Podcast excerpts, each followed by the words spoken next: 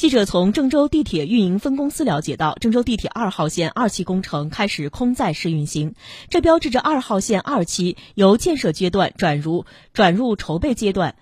朝着初运行的目标又迈进了一大步。郑州地铁二号线二期工程为二号线一期工程的北延线，线路西起天山路站，沿开元路东行，沿花园路南下，下穿贾鲁河连霍高速公路后，与刘庄站相连。线路全长约十点三公里，均为地下线，共设车站六座，未来与规划三号线、七号线、二十号线等衔接换乘。